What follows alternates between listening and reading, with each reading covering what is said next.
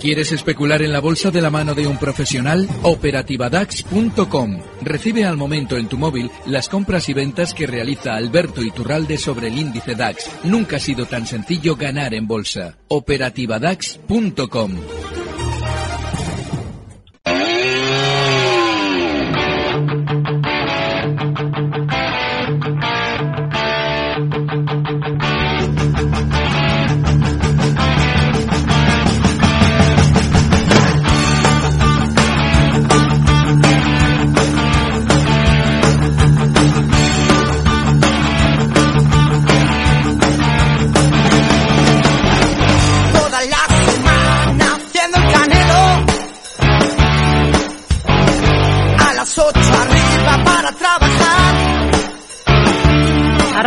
consultorio de Bolsa de Mercado Abierto en Capital Radio y como cada lunes arranca de la mano de Alberto Iturralde, analista independiente. ¿Qué tal Alberto? Muy buenas tardes, bienvenido. Feliz, muy buenas tardes. ¿Qué tal ha ido la semana? ¿Feliz? ¿Por qué? Estoy muy feliz porque la semana pasada se produjo un vencimiento tremendamente anómalo, sobre todo en el DAX alemán. El DAX alemán es muy importante para saber qué va a pasar en Europa o qué nos puede venir en el futuro. Es el índice nacional más importante. Y es eh, muy importante lo que sucedía el viernes, porque durante los justo los días antes, eh, miércoles, jueves, de ese vencimiento en Estados Unidos y en Europa, esos días antes el mercado americano caía con mucha fuerza.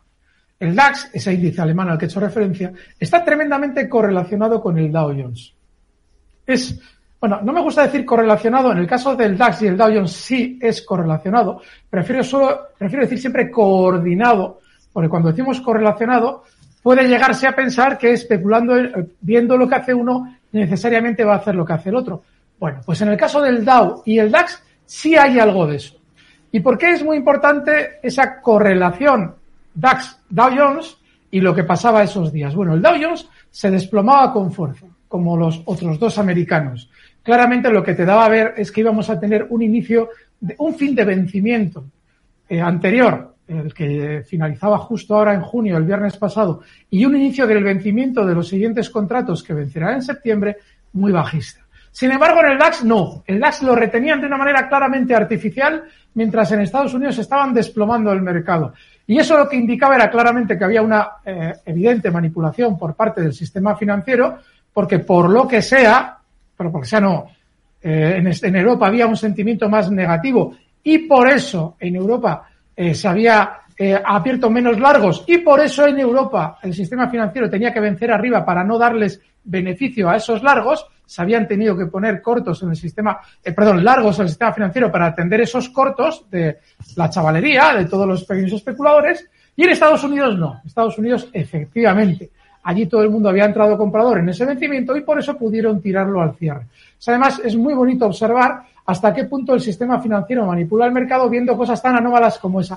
¿Y por qué es divertido? Porque justo cuando ya vence el mercado alemán, a eso de la una del mediodía, efectivamente le sueltan el bocado, es decir, le, le dejan caer, que es lo que tenía que haber hecho con anterioridad, mientras en Estados Unidos tampoco ya el mercado caía mucho, para de algún modo compensar la menor caída que había tenido el índice DAX con respecto a los americanos. ¿Y por qué es muy bonito el día de hoy y es precioso? Porque si unimos todo lo que acabo de explicar al hecho de que hoy justo en la apertura ha llegado a ese eh, punto bajista que yo el viernes explicaba que seguramente llegaría el DAX el viernes por la tarde y ha rebotado con mucha fuerza durante toda la sesión para cerrar en máximos. Voy a abrir justo el índice DAX en pantalla para que se vea claro. Además, es tremendamente significativa. Esa barra del día de hoy, es decir, esa barra en la que abriendo en mínimos, por debajo incluso de mínimos de, la semana anterior, cierra por debajo, o sea, llega a marcar, perdón, mínimos por debajo en zonas de 15.300 para cerrar en máximos, 15.603, ni más ni menos que una subida del 2% desde los mínimos hasta un cierre en máximos, bueno, pues eso lo que te quiere decir es que es muy probable que el, escenario que yo vengo planteando durante estas semanas se vaya no solamente a cumplir, sino que seguramente en el caso del DAX, el índice alemán, sea un poquito más alcista que el IBEX durante las próximas semanas. Con lo cual, todo normal, recuerden, para que el sistema financiero coloque sus títulos tenemos que ver que de repente todo lo de la pandemia ha pasado y que vamos a ser todos eternos de nuevo. Todavía queda un poquito para eso. Recuerden cómo están todavía con esa inquietud de las vacunaciones. Bueno, pues cuando eso, todo eso pase, eh, la sanidad se desocupe de, en cuanto a camas y a UCIs y, y efectivamente vayamos a ser todos eternos, ahí el sistema financiero nos dirá, España se va a salir del mapa. O si conocieran mi plan de negocios, comprarían telefónicas, no, se pondrían morados a comprar telefónicas. La banca es el sector del futuro. La banca es el sector que mejor ha salido de la crisis. Es decir, los títulos que más han subido durante esta última subida desde octubre, las vacunas, hasta ahora, son los que ahora necesita vender el sistema financiero. Yo la semana pasada, y los venderá con esas noticias, la semana pasada les insistía en algo muy importante, con Rocío además, el lunes a la tarde, o, eh, tal como hoy, la semana pasada. Decía, bueno, ojo, observen lo que va a pasar durante las dos, tres próximas sesiones y no mucho más allá con respecto a BBV y Santander, porque justo están llegando a zonas críticas, y el BBV efectivamente lo hizo, hasta zonas, llegó a marcar eh, dos días después de yo decirlo, en 5.55, toda esa zona, voy a marcar el soporte, voy a colocar la resistencia en este caso para que vean exactamente dónde ha tocado. Bueno, pues váyanse ustedes a nuestros anteriores vídeos para ver con qué precisión el BBV alcanzaba esa zona. Yo lo hacía figurar en zonas de 5.54. Ha marcado 5.55. Pónganse al vídeo de la semana pasada y verán cómo ha reaccionado y de qué manera tan contundente el BBV a la baja desde ahí, desde 5.55 llegaba a recortar esta mañana, además en tres sesiones, hasta 5,08, es decir, un 8-9%, y también ha rebotado, pero menos en proporción a cómo lo ha hecho el DAX. Porque nuestro IBEX, y este es otro de los que nos falta por comentar, también ha rebotado menos en proporción de lo que ha hecho el DAX.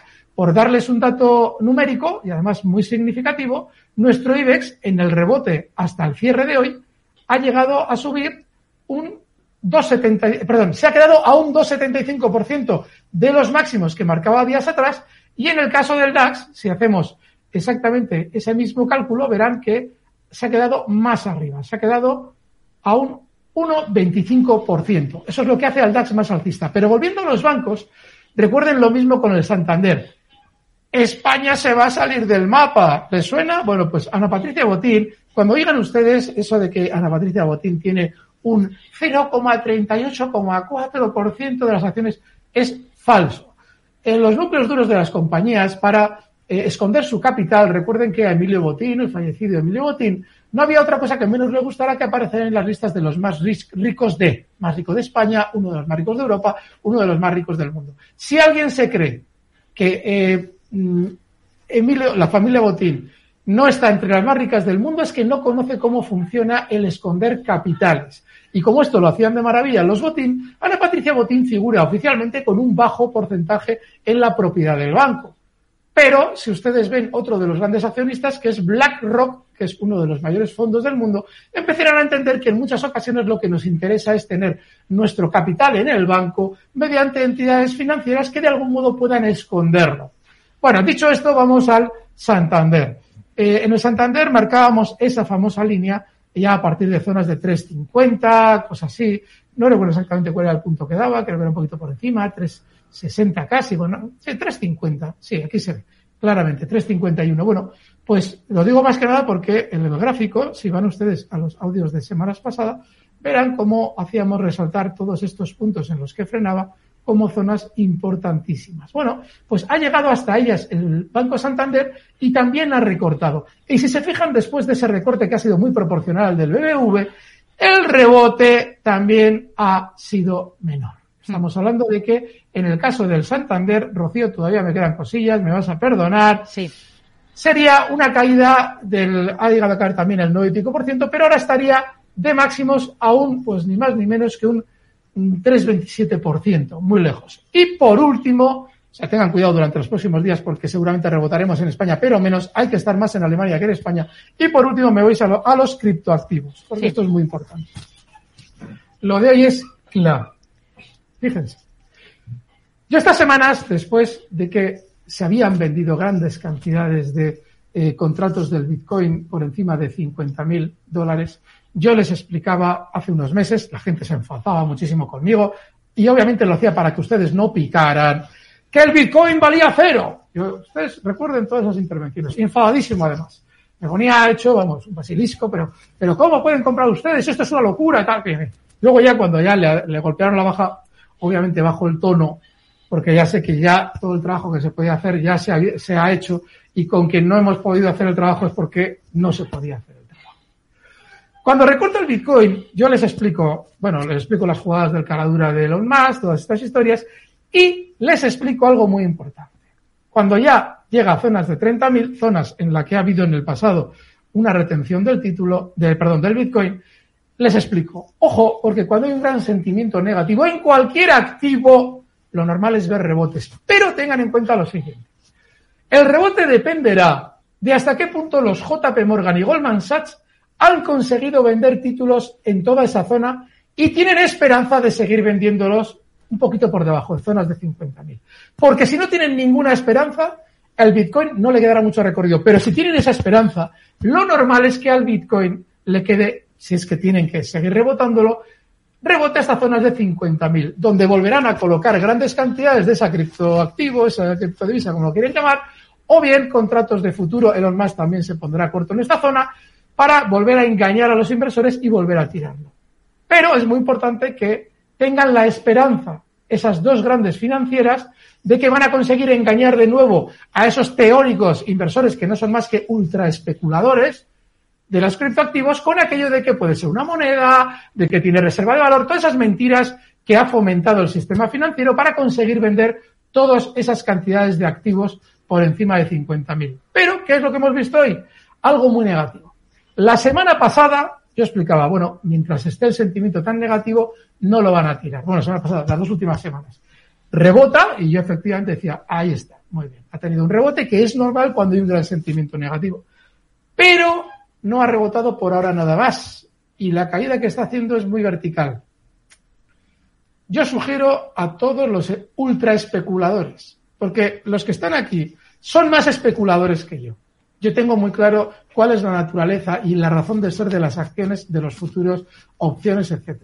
Sin embargo, quien especula en este tipo de activos no es que no sepa lo que es el blockchain, es que no sabe lo que es el dinero, ni lo que es la reserva de valor.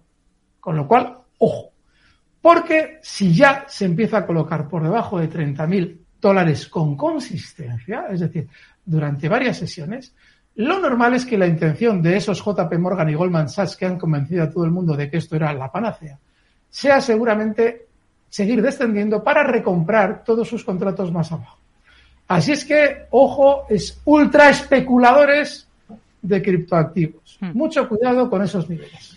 Pues quedan ahí esas advertencias. Recuerdo a nuestros oyentes pues las formas que tienen para participar con nosotros en este consultorio de bolsa. Pueden escribir a oyentes También pueden llamarnos para intervenir en directo al 91 283 33 33 o pueden dejarnos notas de audio a través de WhatsApp en el 687 050 600. Vamos, si le parece primero, con un correo electrónico, Alberto nos lo envía Iker. Eh, es, de corte teórico la, la, pregunta. Dice, antes de abrir la cotización, los mercados tienen un periodo de subasta que puede hacer que la cotización abra con un hueco, alcista o bajista. Si, por ejemplo, queremos quitar una orden de compra previa, porque durante el fin de semana ha habido una noticia que va a hacer abrir la acción con un hueco bajista el lunes, ¿Se puede hacer antes de las nueve? ¿Nos puede comentar un poco cómo funcionan las subastas de apertura y cierre? No, no, tengo un banco, no trabajo para un banco y no sé cómo funcionan los bancos. Eso no es teórico, eso es una pregunta para un banco. Yo no sé cómo tienen los sistemas informáticos los bancos.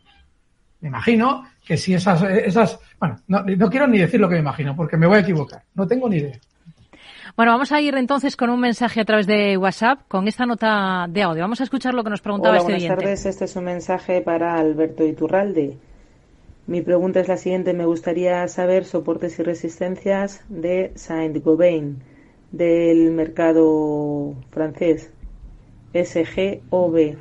Estoy dentro en 56,31. Muchas gracias. Saint-Gobain, bolsa francesa, el precio de cierre, el precio de, de compra de esta posición, 56,31 euros. Alberto. Pues espérate, porque esto ya me está dando problemas. Y Vamos con otra pregunta mientras tanto, a ver si lo consigo encontrarla. Venga, vamos a escuchar otra nota de audio, a ver si es posible escuchar a este otro oyente.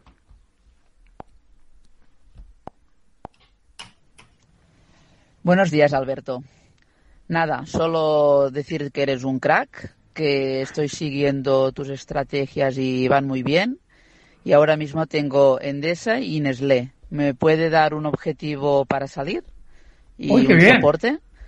Y bueno, también decirte que mm, cara al verano dicen que va a haber un bajón. ¿De cuándo puede ser? ¿Del 5, del 10%? Vale, gracias. Un saludo. A ver, ¿qué podemos decir? esta, esta, pregunta es súper interesante. Bueno, primero, gracias por el seguimiento. Tengo Saint Gobain, con lo cual vamos primero con Saint Gobain y luego vamos con las preguntas de nuestro oyente. Saint Gobain, eh, sí, tiene más subida, además tiene buena pinta todavía, hasta zonas de 61.30. Eh, no más. El soporte, el problema que tienes con el soporte, y es un problema, es que está muy lejos, porque estamos hablando de zonas de 52.40. Me suena que nos habéis preguntado por este valor y te he dicho lo mismo. Si nos preguntáis por un precio y no ha cambiado nada, lo ideal es que sigáis con la estrategia que hemos comentado. Vale. Endesa. Sí. Vale, lo comentábamos la semana pasada, como una operación muy rápida, bla, bla, bla, todo este rollo. Creo que ha llegado ya a objetivo. Ha hecho 22.89, 22.90. Yo creo que ya no hay que estar. Además, lo comentábamos como una especie de operación rápida. Eh, para, un especulador de corto plazo, que es lo que decíamos, no hay que estar. Vale, el caso de Nestlé. Si aparece aquí. Tiene que estar por aquí. Vale. Miren, rara vez, rara vez, yo me atrevo a hablar de valores en los que ahorrar en bolsa. Rara vez puedo tener la idea de que en unos meses un determinado precio va a estar más arriba. Porque hay que seguirlo muy al día, ya saben ustedes cómo lo... Y es que realmente tiene que ser así. Bueno, pues ahora hay un precio que tiene todos los visos de dentro de unos meses estar por encima. Y hay un precio que para cualquier justificadamente frustrado por los bajos tipos de interés de los bancos, que yo entiendo que ustedes vengan a la bolsa, que es muy peligroso, ¿eh? pero entiendo que vengan a la bolsa viendo lo poco que se les da por el dinero que tienen ahorrado. Bueno, pues para esos ahorradores, Nestlé es un valor súper válido. Y además, lo verán, la contundencia de la información negativa que se produjo en Nestlé justo antes de la ruptura al alza me hizo a mí en un consultorio con Luis Vicente y entre bromas decir, nadie en el mundo compraría Nestlé. Y explicamos por qué nadie lo compraría. Y decía, yo compro Nestlé. Y ya lo verán ustedes, ya verán ustedes por qué es. Ya, cuando aquello estaba en 112, ya está en 115,5. Y veremos lo que pasa con Nestlé. Porque es un valor que, de los poquitos, en los que si yo me tuviera que jugar mucho, a que dentro de un tiempo razonable, dos, tres meses, lo más probable es que el valor esté por encima y con una rentabilidad apreciable, me la jugaría Nestlé. Entonces, yo más no puedo decir. ¿Por qué? Porque, miren, si alguien me pregunte cuál es el objetivo, pues como yo me conozco esto y sé que si yo digo el objetivo que veo, vamos a estar todas las semanas, consigue usted pensando que, pues yo doy objetivos relativamente discretos en las que he comentado. No sé ni cuáles he dado ¿eh? porque es mentira. Yo cuando doy ese objetivo doy uno, pues para que no se me pregunte mucho por ello. Vale. Y es más, en esta sí que voy a ser un poco, eh, iba a decir capullo, no sé qué palabra utilizar, así es que digo capullo. Voy a ser un poco capullo, porque lo voy a ir recordando, lo de Nestlé, lo de que no había que comprarlo, eso que yo estoy haciendo en todos los programas, y Nestlé en tal precio, lo voy a ir diciendo. ¿Por qué? Porque a ustedes se les va a quedar la impronta del grado de información negativa que había justo cuando había que comprar, es decir, qué pocas ganas deberíamos tener de comprar oyendo todo lo que salía, y lo acertado que había sido comprar. Por eso voy a repetir tanto lo de Nestlé. Y por eso explicaba al principio, digo, esta nos va a enseñar mucho de bolsa. Vale. 115,5 y veremos. Un par de compañías, IDT en el mercado estadounidense, Italia, Dinamarca, Teruel, del NISE. Eh, este oyente que nos escribe, que es Daniel de Segovia, las tiene compradas a 36,30 dólares y pregunta eh, para entrar en Nagarro del mercado alemán, N de Navarra, A de Andalucía, 9N. Como su propio nombre sugiere, Nagarro, digo porque esto creo que ya nos han preguntado por ello. Eh, a ver si aparece. Aquí está. Vale. Es un valor que ha roto zonas de máximos, pero es un valor en el que hay que tener mucho cuidado, porque es un valor muy Nasdaq y tenemos muy poquita cotización. Entonces, en este tipo de precios, que tienen rupturas, fíjense, rupturas al alza, sin giro a la baja, porque no tiene ningún giro a la baja, cae sin más, no tiene figura de vuelta a la baja. Pues recuerden el nombre del valor, porque todos los valores Nasdaq, y este lo es, aunque cotice en Alemania, son así, peligrosísimos. Lo más normal es que pueda tener recortes hasta zonas de 97. Y en este valor, si cae hasta zonas de 96, ahí sí se puede entrar. Pero es que además tienes un problemón. Por lo que he dicho al principio, no tiene cotización. Sale a cotizar el 16 de diciembre de 2020, es decir, tienes un medio año pelado de cotización. A ver si lo coloco aquí. Es que es muy peligroso este tipo de valores. Bien, Vamos con IDT. Sí. otro que tal baila. Está cotizando, este es el mismo oyente, eh, Rocío, sí. el que pregunta por los dos. Muy bien, me lo creo. Eh, está, este valor cotiza en el mercado Nueva York, efectivamente. Pero eso es una eh, falta de honradez del sistema americano de cotizaciones. ¿Por qué? Porque este valor debería cotizar en el puro Nasdaq. Otro valor que cuando tiene un giro a la baja no tiene absolutamente nada que nos haga pensar en caídas. Además es que no tiene nada. O sea, cae sin más. Y ojo, caídas de hasta, atentos, porque cuando ha realizado una caída este valor, ha llegado a ser desde niveles de 67 hasta, agarraos que la cosita va a ser, oh, mira, fijaos, hasta 0,08. De 67 euros, perdón, de 67 dólares a 0,08 poquito, un 99,88%. Es decir, de cada dólar que tenías tú cuando compraste aquí, en los mínimos, aquí hablo de los máximos en 67, tú conservas luego, pues, 12 centavos de dólar. Es decir, 0,12 de cada uno, no, perdón, 0,12. 0,012. Vamos, nada. Un centavo, coma dos. Lo he dicho mal al principio.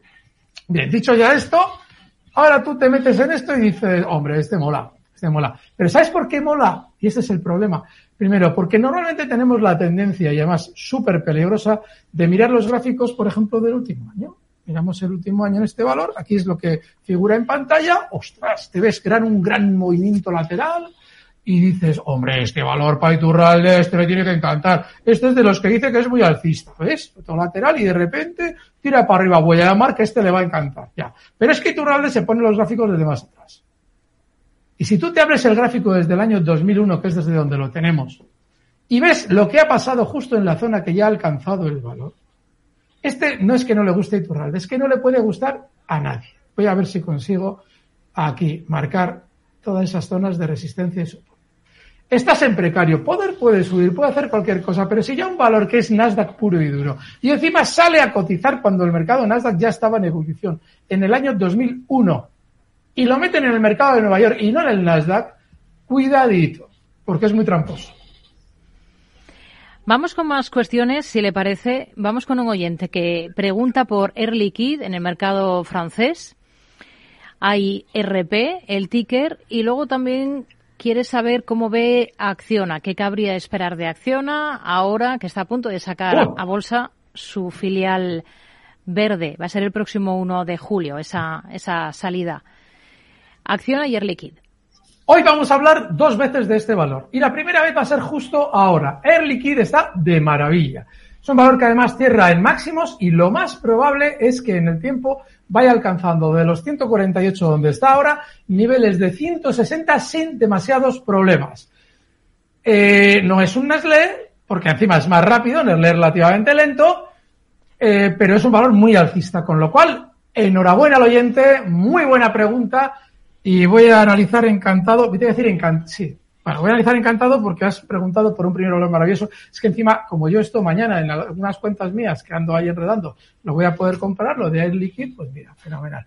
Ahora me voy con Acciona, que no sé qué pasa aquí para que aparezca. Ah, aquí está.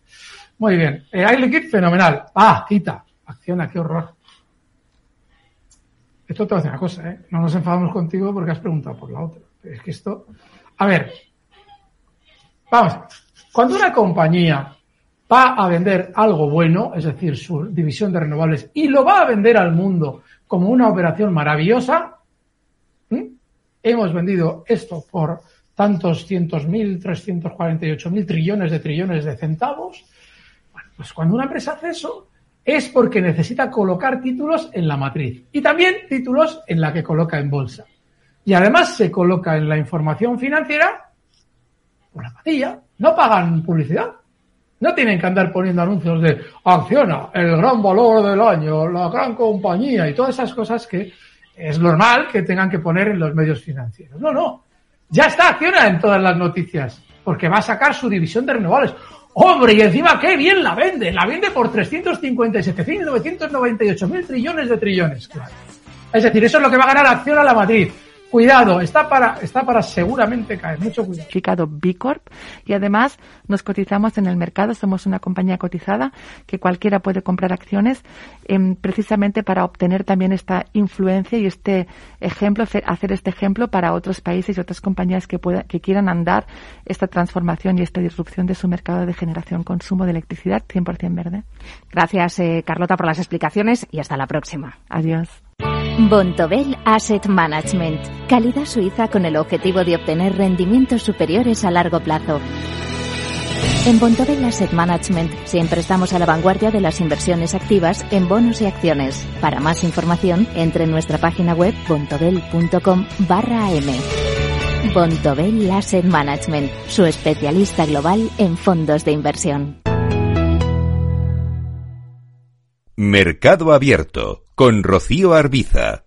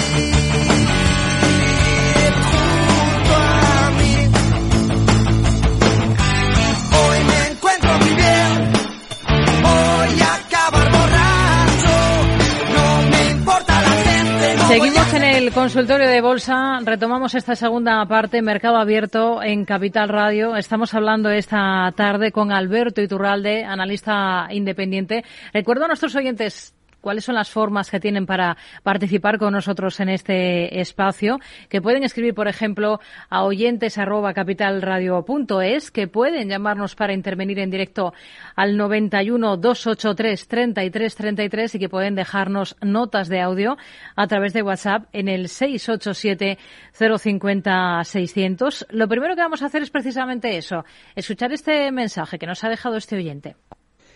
Hola, buenas. Quería preguntar al señor Iturralde por Rexol y luego hacerle una pregunta eh, sobre su empresa de operativa DAX que intento entrar a la página desde hace tiempo y es imposible. A ver si me pueden dar otra página o algo porque estaba interesado.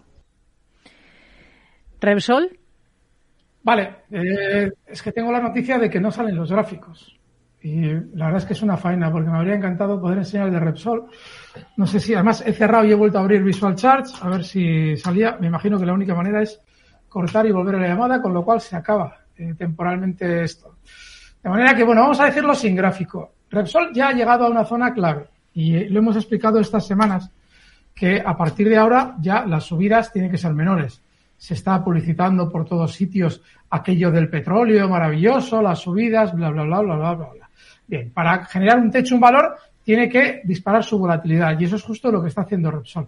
Con lo cual, ni viendo que tenemos, traemos posiciones, yo llevo explicando lo de Repsol desde que estaba en zonas de 8.50, incluso creo que ha por debajo después de la última entrega de dividendo, yo no estaría. Pero lo normal es que sí, Repsol todavía marque un poquito por encima. Los 11.60 creo que tras la última entrada de, entrada de dividendo ya se han cumplido. Es decir, si hubiéramos reducido el gráfico en la medida en que había que reducirlo, tendríamos que haber salido en niveles de, además, fíjese, hace unos días, sí, en 11.55, 11.58, los máximos que he marcado estos días, que son justo ese soporte.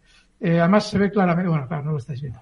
Entonces, eh, para quien especula en el corto plazo no tiene que estar, pero quien siga dentro de Repsol, lo más normal es que todavía vean eh, nuevos máximos, no mucho más, ¿eh? Ya Repsol no tiene mucho recorrido y no hay que estar. El tema de la operativa DAX. Esto es importante. La operativa DAX, eh, por, yo, es que hasta ahora yo sé que soy un poquito eh, desastre con todas estas cosas, pues pusimos una página de mala manera y como al fin y al cabo lo que importa son los resultados de la operativa y no me he preocupado demasiado por la imagen, voy a hablar con una empresa para que nos lo lleve y para que todo tenga una imagen un poquito más decente, ¿Mm? pues, pues por cuestiones técnicas no funciona ahora mismo. Pero si están interesados, pues hay un correo que es operativadax.gmail.com, que es en el que, si hace falta, les enviamos la información. Este mes último eh, hemos ganado 280 puntos. Hemos superado el máximo anterior que teníamos de récord de puntos. Hemos superado ligeramente los 14.000 puntos en estos 11 últimos años. 10, 10, 10 últimos años. Con lo cual, ya lo siento, queremos arreglarlo, pero te voy a tardar un poquito. Mándanos un correo a esa, a esa dirección, operativadax.gmail.com te mandamos todo y tú decides.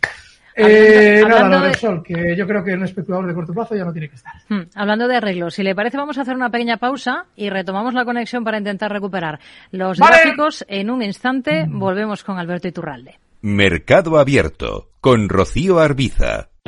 Capital Radio existe para ayudar a las personas a formarse y conocer la verdad de la economía. Los valores que Capital Radio defiende son la verdad, la libertad y la responsabilidad. Capital Radio es una empresa independiente que no se identifica con ideologías políticas. Capital Radio está aquí para ayudar a las empresas a comunicar cómo crean valor. Capital Radio apuesta por empresas sostenibles, transparentes y comprometidas con la sociedad. ¿Y tú? ¿También quieres trabajar por un mundo mejor? Aquí tienes tu sintonía. Capital Radio, con la gente que aporta y no se aparta.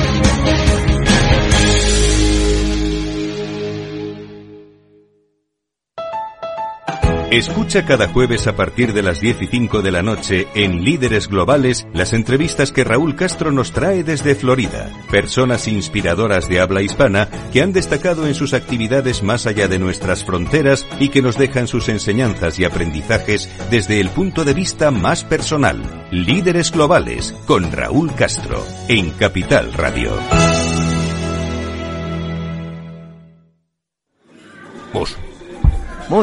Mus. Sinesio. Te toca, Sinesio. ¿Qué pasa? Oye, Sinesio, no, ¿qué, ¿qué te pasa a ti? Que te veo muy onnubilado, que no te veía yo así de ausente desde que te prometiste con la maruja. Si es que tengo un aparato que me resuelve todas las dudas, estoy a la última en los mercados. Anda, mira, ya está Sinesio con sus inventos. Sinesio el ingeniero. Atiende, Paco, mira lo que he descubierto. Alexa, ponme Capital Radio, moja. Te damos la bienvenida a Capital Radio. Puedes escuchar la señal en directo o nuestros mejores audios en formato podcast. Directo o podcast. ¿Qué quieres escuchar? Ponme los podcasts, Alesa. Has elegido podcast. Vas a escuchar las noticias de Capital Radio. Con esto, Paco, vamos a echar el órdago a los mercados. Natural. ¿Sabes cuál es el mejor dial para escuchar Capital Radio? Tu móvil. Ya tienes disponibles las versiones de iOS y Android de Capital Radio. Y si quieres escucharlas en tu coche, lo tienes muy fácil. Empareja el Bluetooth de tu coche con tu móvil o tableta, entra en la app de Capital Radio y ya lo tienes. Escucha Capital Radio en digital. Y si te preguntan qué escuchas, no lo dudes. Capital Radio.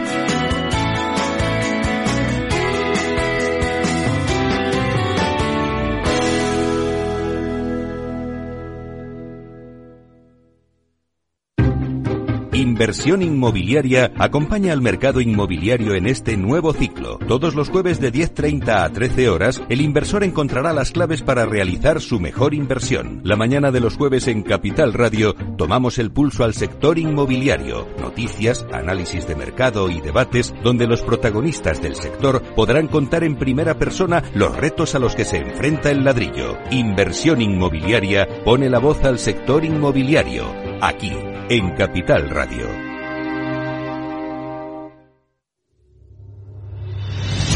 Ramón Tamames, catedrático de Estructura Económica.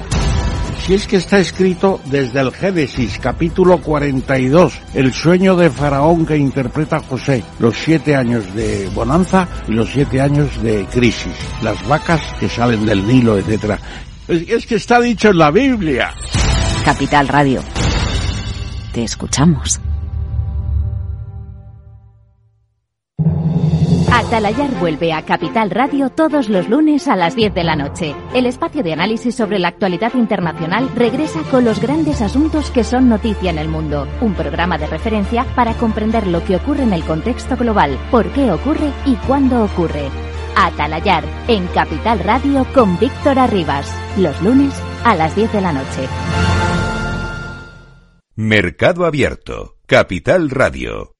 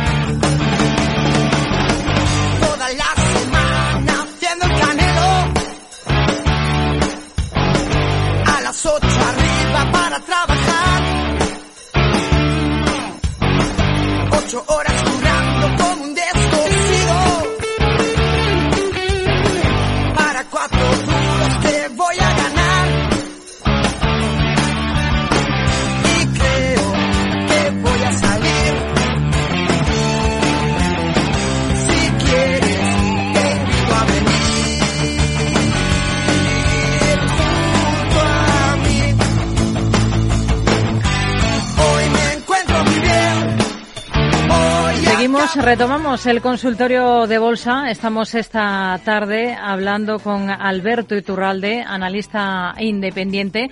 Vamos a retomar el contacto en unos instantes. Tenemos, entre tanto, que contarles que ha hablado la presidenta del Banco Central Europeo, Christine Lagarde, ha asegurado en el Parlamento Europeo que el aumento de la inflación en Estados Unidos va a tener un impacto limitado y moderado en la eurozona, donde el incremento del nivel de precios se explica, dice, por factores temporales y transitorios. Ahora sí creo que podemos saludar ya a Alberto Iturralde. Nos escucha, Alberto, ¿no?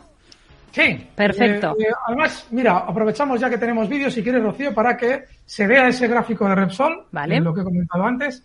Se ve muy claro toda esa zona que marcaba yo estos últimos meses, decía 11.60, creo que ha habido alguna entrega, creo, eh, de capital, algún dividendo, alguna historia. Y el especulador rápido ya no tiene que estar. Además, recuerden esa costumbre que tienen los Goldman Sachs de turno de decirnos que el petróleo se va a ir a 300.000 cuando ya ha subido una auténtica locura. Con lo cual, lo normal es que Repsol ahora no se desplome, pero recuerden, tiene que ir haciendo un techo y dándonos buenas noticias. Y a la pregunta de la operativa DAX, tenemos que arreglar la página por problemas técnicos. El correo de eh, operativadax.com, perdón, eh, operativadax.gmail.com le damos la información. Hmm. Vamos con un correo electrónico que nos envía Vicent. Pregunta por AENA. Quiere un análisis de la compañía. Dice que no tiene ninguna posición. No sé ni si la- lo... bueno, ni se la sugiero. A ver, AENA lo más probable, lo más probable, ¿eh? es que durante las próximas semanas pueda tener subida. Y alguien que sigue a AENA, de entrada está haciendo mal siguiendo a AENA, porque AENA ya te está diciendo en los últimos meses, de hecho, bueno, últimos meses, estamos hablando que desde octubre está superlateral, mientras muchos valores del mercado han subido. Cuando tú estás pendiente de esto no tiene sentido, pero fíjate, lo más normal, lo más normal es que si tenemos que vivir una situación de gran sentimiento positivo del mercado, es decir, todos maravillosos, pues AENA se apunte y lo haga seguramente hasta apuntándose, apuntarse hasta zonas desde donde las que se descolgó cuando aquello del coronavirus. Esas zonas pueden estar en 160. Y si tú lo pillas y lo aprovechas, primero, oye, enhorabuena porque has ganado uno- un dinero. Y segundo, lo siento por ti, porque vas a volver a meterte en otro valor que no tiene ni pies ni cabeza, como AENA, y la siguiente vez es probable que te salga mal, ¿vale? Es decir, gráficamente, esto, este movimiento lateral de los últimos meses, es que no hay por dónde cogerlo, pero lo más probable es que termine temporalmente bien. Hmm. Vamos a escuchar el mensaje que nos ha dejado otro de nuestros oyentes a través de WhatsApp. Buenas tardes. Eh, gracias por el programa y por las recomendaciones de Alberto Iturralde, así como la música que nos pone, con la que me siento muy identificado a veces. Mi pregunta es, eh, estoy pensando en entrar en Airbus, Amadeus o eBay en Estados Unidos, en el Nasdaq. A ver cuál, cuál ve correcta en la entrada, cuál ve mejor. Venga, gracias, un saludo. Airbus, buah, esta pregunta es de las difíciles. Vamos a ver. ¿Y por qué voy a decir eh, por qué es de las difíciles? Todo lo que tenga que ver con lo que vuela, hay que tener mucho cuidado. Miren, eh, y esto es general para todos estos valores. Miren, que también sirve Boeing y todos estos. Airbus ha remontado eh, desde la- el momento crítico de la crisis del coronavirus, pues ha llegado a remontar hasta niveles, pues eso, de 115, pero un 140%. Claro, un 140% y ha llegado, atentos, voy a colocar ahí el soporte porque la parte clave de ese soporte es este punto de aquí, ¿vale? Esta zona de, eh, que marcaba todo el gran movimiento lateral antes de su desplome, justo antes del coronavirus. Bueno, pues ese soporte es una super resistencia. ¿Por qué? Porque antes del coronavirus, muchísima gente se incorporó en esa zona al valor por aquello de que como había superado unos máximos previos clave, unos máximos históricos en zonas de 110, se incorporó alcista comprando por razones técnicas. Mucha gente, muchos, muchos gestores, una locura. Y el valor, después de desplomarse desde esa ruptura, en realidad se desploma desde 140, pero la ruptura se produce en 114 del soporte, que el soporte está justo en 114.84, y se desploma hasta 48. Bueno, ya saben, en ese momento todos muertos, fatal, las compañías aéreas fatal, los, los constructores, ah, peor todavía, todo horrible, todo horrible de la muerte, incluido cerramos una fábrica, este avión ya no lo vamos a producir, todo eso que ustedes han vivido durante los últimos meses. Bueno, pues el valor sube hasta zonas de 110, desde 48 hasta 110, sin ustedes dentro, y sin mí también, claro, porque yo explicaba el peligro que tenían todos estos valores, aunque en alguna operación sí lo haya recomendado, pero en general mucho peligro. Bueno, pues cuando ya está por encima de 110, hombre, el problema más terrible de la historia. Llevamos 20 años, no, 20 no, casi 300, 100 años antes de crearse la aviación. El problema que tenían Estados Unidos y Europa con, con los aranceles a los constructores, no, perdón, con las subvenciones a los constructores de avión. Oigan, y qué casualidad que se resuelve el problema justo cuando Airbus ya ha subido, pues eso, un 148%. No se resuelve, no, no, no, no se resuelve. Claro, como todo estaba fenomenal con la caída del coronavirus y en 50 estábamos todos gloriosos, ahí no se resuelve. Fíjate que ahí tenían la oportunidad de resolverlo. No, se resuelve ahora, cuando ya el valor ha subido a 148. Y claro, ¿qué es lo que viene ahora? Un peligro brutal para los constructores. Me he alargado un poquito porque es un valor eh, del que hemos, bueno, este, hemos dado mil veces, voy estos, para que tengan especial cuidado, ¿vale? O sea, son valores ya con mucho cuidado. Amadeus, es que estoy viendo Amadeus, de verdad, me da, me, me da, me da no sé qué, me da no sé qué, porque es otro valor que también puede subir, es lo mismo que AENA, lo mismo que AENA. Un horror, pero no porque no pueda subir, sino porque no hay nada en su gráfico que te deba hacer pensar en comprar. O sea, un movimiento lateral, todo ha subido en el mundo en los últimos meses, todo, todo, todo, todo, ha subido. Menos AENA y Amadeus, entre otros pocos. Luego, ¿qué andas tú ahí? Esta sí, esta, esta va a subir. Esta, tengo dudas, ¿eh? Y una de ellas es Amadeus. Joder, pero ¿qué pinta eso en una quiniela? Nada. Vamos a ver la de Bay, porque como el cuarto no lo hayas dicho del estilo, espera un poquito. De Bay, vamos a ver, vamos a ver lo de Bay. Vamos a ver. A ver. Todo aquí sale con muy poco gráfico. ¿Qué ha pasado aquí? Ah, no El sé, ticker es tal cual, el nombre de la compañía, eBay, en el Nasdaq. Es Nasdaq. Sí, pero a mí no me está saliendo todo. Ah, aquí es. eBay V. O eBay solamente. eBay solo. A ver. eBay, vale, vale, vale. eBay. A ver. Pues aquí está. Hmm. Vale, esta tiene más lógica. Esta tiene más lógica. Lo que pasa es que esta tiene un problemón, lo hemos explicado en otros valores. Miren, cuando una estructura de ruptura se está rompiendo unos máximos con lo que voy a dibujar yo en la pantalla, es decir, una estructura muy similar a una cuña, esto, con esto hay que tener mucho cuidado. Esto es una cuña. Normalmente esta figura, en lugar de producirse como se está viendo aquí, es decir, el valor tiene una gran subida, ¿eh? sigan el cursor, tiene una subida muy vertical desde 26 dólares hasta 60, eh, la voy a encuadrar por si acaso, ¿eh? esta subida, después de esta subida, si hubiera hecho la cuña a la baja, como sucede prácticamente siempre, las, las cuñas normalmente son movimientos contra tendencia, sí que se podría buscar una operación compradora porque podríamos prever que el valor va a recortar hasta su última resistencia rota En este caso 42. Pero no. La cuña la está haciendo cuando rompe máximos. Fíjense. Y fíjense qué faena, ¿eh? Porque cuando ustedes siguen un valor, esto es terrible. Ahora vamos a borrar la cuña y van a ver lo que pasa cuando ustedes siguen un valor como eBay. Ustedes están pendientes de eBay, vamos a poner el gráfico aquí. Imaginemos que el valor todavía no ha roto este máximo. Claro, ustedes siguen el valor y, hombre, lo ha roto, hombre. Esto se lo voy a preguntar yo a Iturralde. ¿E Iturralde qué te va a decir? Hombre, que está muy alcista. ¿Por qué? Porque está muy alcista. Pero, claro, o valor Nasdaq hay que tener cuidado, bla, bla, bla, todos estos rollos que os cuento. Y atentos con lo que pasa. ¿Mm? Se gira a la baja, por lo menos temporalmente, y esto es muy importante, desde esos máximos históricos y recorta desde 64 hasta 51. Ni más ni menos. ¿Y ha dejado de ser alcista? No, tendría que haber roto niveles de 45 y se ha quedado en 51 en la caída. Sigue siendo alcista, pero ¿tú puedes aguantar un stop de ese calibre? Pues seguramente tampoco. Estamos hablando de una caída, pues eso, de un 8-9% mínimo desde la zona de stop, de 60 a 51, que va más, más, un 15%. Pero tranquilos, porque el valor, después de esa trampa, se vuelve a colocar por encima y le llamáis, imagínate, ¿no? Que, nos llamáis eh, un lunes a la tarde. Aquí os digo, cuidado, ahí ya os tengo que decir cuidado. ¿Por qué? porque esta ruptura no es tan limpia como la anterior y ya nos ha hecho la trampa una vez, con lo cual aquí ya mucho cuidado. Nos pillaron la anterior, pero esta igual no tan fácil.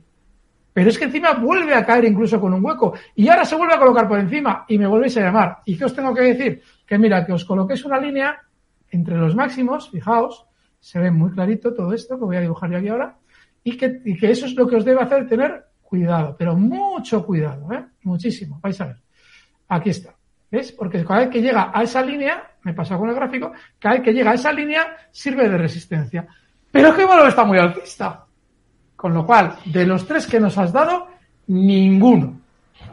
Acerinox, para responder un correo que nos envía Javier, tras la enorme caída, nos dice qué análisis le puede hacer del valor. Y vuelve a caer, aquí sí tiene giro a la baja, hasta zonas de 5. Y de 5 con el COVID vuelve a rebotar hasta 12. Y marca de la casa deja a todo el mundo enganchado de nuevo en 12. Pues no hay que estar. Micron Technology, para terminar, se le parece el consultorio de esta tarde, MU, en el Nasdaq, nos pregunta Albert por este valor. Dice que tiene acciones compradas a 83,9. Quiere saber si, si sería el momento de venderlas, ya que dice, sin tener mucho conocimiento de análisis técnico, me parece que puede estar formando un hombro cabeza a hombro. Eh, bajista. Sí, aquí, bueno, sí, si no nos habéis dicho invertido, lo damos como bajista. Sí, o sea, no es una cosa que sea muy clara, muy clara, pero sí, lo está formando. Sí, sí. Venga, vamos a explicar por qué lo está formando y por qué no es muy claro. Y además vas a ver que este gráfico tiene otra cosa que invalida ese hombro cabeza a hombro como algo muy limpio. Aquí estaría el primer hombro, lo describo para quien está en la radio. El valor trae una subida muy clara desde 31 hasta inicialmente zonas de 87. En el, en el punto 87 tiene un ligero recorte hasta niveles de 74, cae hasta 74 y vuelve de nuevo para superar los máximos anteriores en 87 a la alza y marca en 96.50. Desde esos 96.50 vuelve a recortar relativamente cerca de 87 y aquí viene un dato muy importante porque no llega a marcar por debajo de 87 y debería para hacer hmm. otro rebote a modo de hombro derecho. Igual no tenemos tiempo, me avisas. Muy poquito. Y sí, tiene pinta de recortar hasta niveles de 61, pero esa figura tiene un problemón y es que esa figura se está haciendo a modo de cuña, con lo cual no es muy fiable. Pero tú no has, has entrado sin ver lo que había en el año 2000. que es unos máximos históricos en 93, que te debieron hacer a ti nunca entrar en este valor. Hmm. Nos quedamos con este análisis de esta compañía. Alberto Iturralde, analista independiente. Hablamos el próximo lunes. Gracias. Muy buenas tardes. Venga, vamos, un abrazo. Recibe al momento las operaciones de Alberto Iturralde vía SMS en tu móvil. Operativa DAX.com.